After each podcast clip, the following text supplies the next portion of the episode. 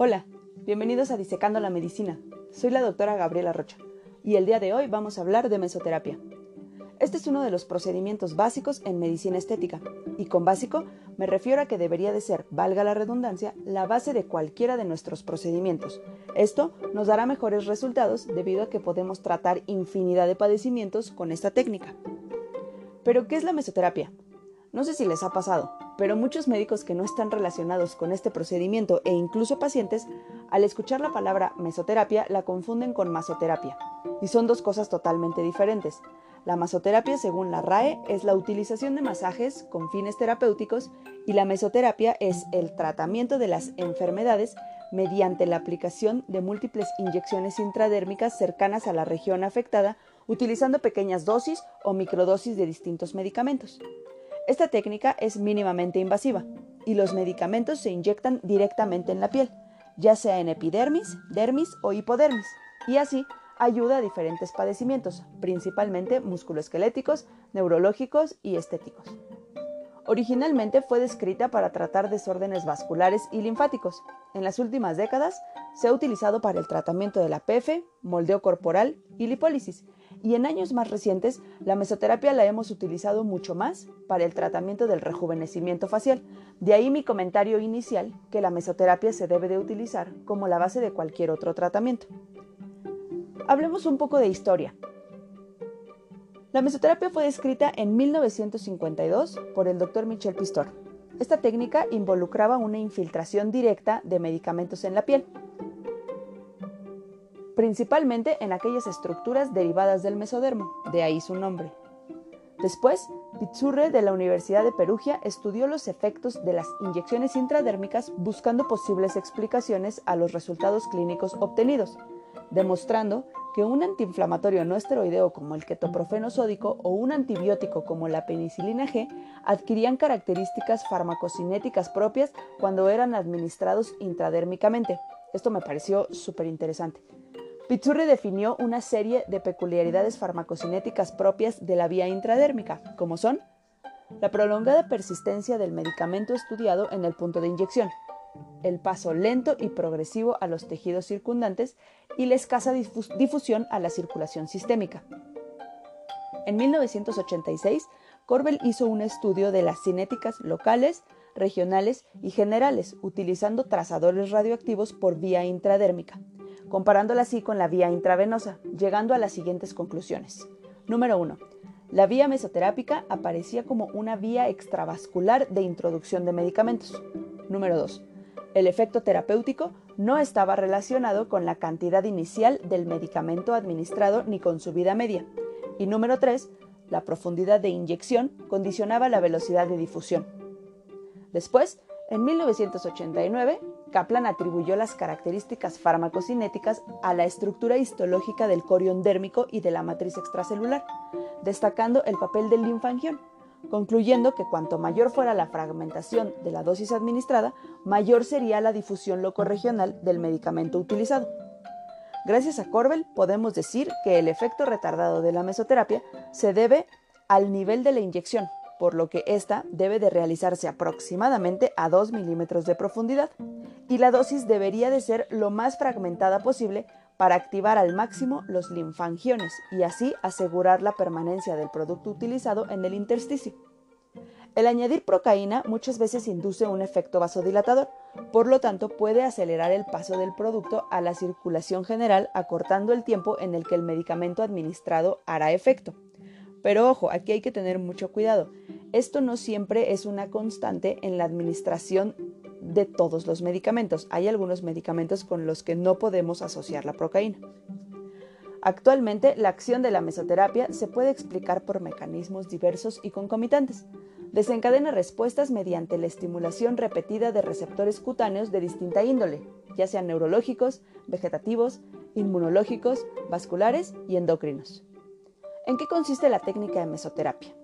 Bueno, esta técnica puede ser aplicada con agujas de 30G o 27G por 4 milímetros o incluso de 12 a 13 milímetros de longitud.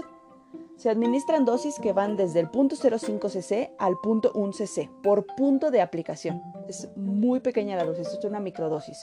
Según el grado de inclinación en el que entremos a la piel, será la profundidad a la que podremos llevar los medicamentos aplicados, de acuerdo a la patología que estemos tratando. Es importante saber elegir el tipo de aplicación, ya sea una mesoterapia clásica o una asistida, y también elegir el tipo de infiltración. Puede ser napash, que es muy superficial a nivel de epidermis, puede ser punto a punto, puede ser micropápula, una aplicación intradérmica o en retroinyección. De acuerdo, a esto, existen los términos mesolift y mesoglow, los cuales nos ayudan a distinguir entre un tratamiento para darle tono a la piel y otro para darle un aumento de la hidratación. Juntos los podemos utilizar para provocar en nuestros pacientes un rejuvenecimiento facial. Todo esto va a condicionar la comodidad de los pacientes. Las inyecciones implican la ruptura de la piel, por lo tanto se va a desencadenar un estímulo doloroso. Debemos tener en cuenta la velocidad a la que vamos a realizar la aplicación para tratar de evitar, en medida de lo posible, el aumento del dolor del paciente. Una buena técnica de inyección a una buena velocidad pero controlada minimiza la sensación dolorosa del paciente. Hay que tener en cuenta que no todas las zonas corporales tienen la misma riqueza de receptores neurológicos del, dolor. Por lo tanto, también depende mucho de la zona en la que vamos a aplicar la mesoterapia si el paciente presentará o no dolor. Siendo la técnica manual la más empleada, tiene algunas desventajas. Es más dolorosa, la profundidad de inyección no es confiable y por lo tanto la medicación aplicada no es uniforme. Actualmente, esta técnica manual ha sido reemplazada por la técnica asistida, ya sea utilizando dermarollers o multiinyectores como el microneedling.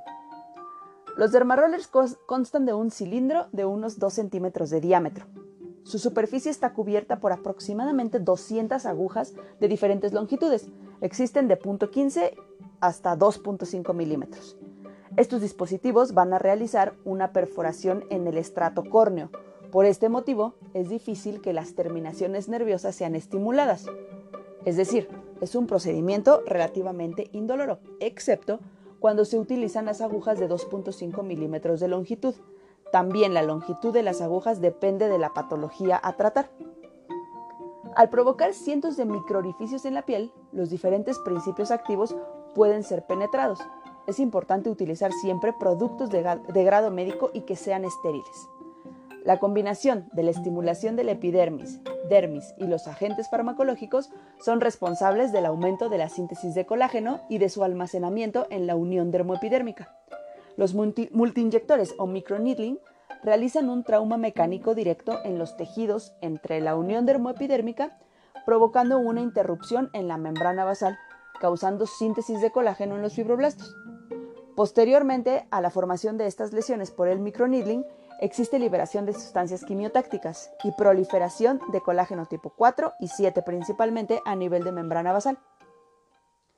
Hay una gran variedad de sustancias utilizadas, podemos encontrar vitaminas, minerales, sustancias homeopáticas, venotónicos, venolinfotónicos, lipolíticos, reafirmantes, entre otros. Un elemento básico en la mesoterapia es el ácido hialurónico, obviamente el no reticulado, ¿ok? El cual, como sabemos, va a tener la habilidad de incrementar la hidratación y la activación de los fibroblastos, estimulando así la producción de colágeno tipo 1 y metaloproteínas 1. ¿Cuáles son las indicaciones principales? A nivel corporal la podemos utilizar para el tratamiento de PF o celulitis, para el tratamiento de adiposidades localizadas, para estrías, flacidez e insuficiencia venosa en miembros pélvicos y a nivel facial para obtener una mejoría del aspecto general de la piel, mejorar la nutrición dermoepidérmica, aumentar la hidratación, disminuir flacidez, disminuir el tamaño de los cojinetes adiposos faciales, disminuir hiperpigmentaciones y también es muy común que la utilicemos en la alopecia. Las complicaciones y efectos secundarios pueden ser dolor, eritema, alergias, hematomas, lesiones mecánicas, las cuales se pueden provocar al hacer un corte o un rasguño con la aguja. Esto es al realizar Mm, infiltraciones muy rápidas y al hacer esto tan rápido no nos permite levantar o despegar la mano y la aguja de la piel y entonces bueno podemos provocar estas lesiones mecánicas. Y también pueden existir infecciones por micobacterias. Estos efectos pueden ser provocados por los medicamentos administrados o bien por la técnica de aplicación, y la aparición puede ser tanto inmediata como tardía.